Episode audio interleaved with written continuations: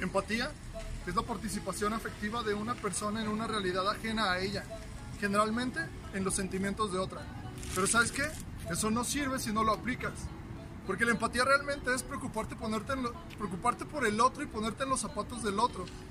Preocuparte porque esté bien como si fueras tú mismo. Y muchas veces lo que hacemos es que le decimos al otro que vamos a estar allí para él y la verdad es que ni siquiera le contestamos cuando nos necesita.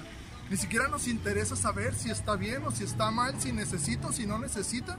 Y a veces ni siquiera preguntamos cuál es el motivo por el cual realmente nos está buscando. Tendremos que tener un poco más de conciencia cuando decimos las cosas porque las cosas que decimos tienen eco en alguien más. Y si nosotros le decimos al otro que vamos a estar allí cuando nos necesite, cuando nos necesite puede ser en la madrugada, puede ser a las 3, puede ser a las 5. Porque las necesidades que las otras personas tienen no saben de horarios, pero su mente sí recuerda que fuimos nosotros los que les ofrecimos la ayuda y los que les dijimos mentirosamente que estaríamos allí.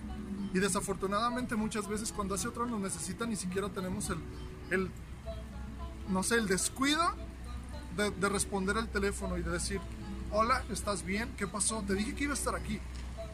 Sí, muchas veces es por eso que, que se rompen las relaciones, muchas veces es por eso que, que la confianza se pierde.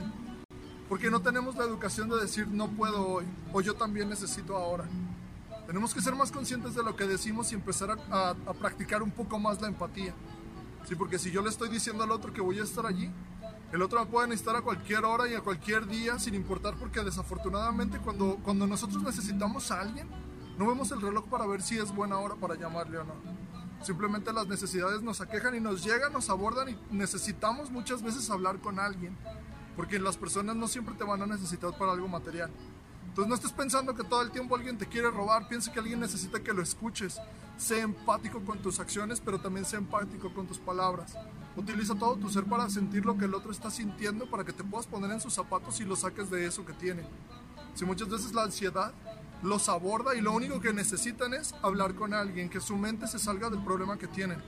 Y lo único que necesitan es que tú les cuentes de tu día, que tú les cuentes tu historia, que tú les cuentes lo maravillosos que estas otras personas son, porque simplemente están teniendo un lapsus emocional. Entonces, si tú estás allí empáticamente para ayudarlos, ¿sí? y tuviste el valor de decir y de abrir la boca y, y de exclamar, yo voy a estar allí cuando me necesites, cúmplelo. Eso es lo único que te voy a pedir el día de hoy. Cuando digas algo, cúmplelo.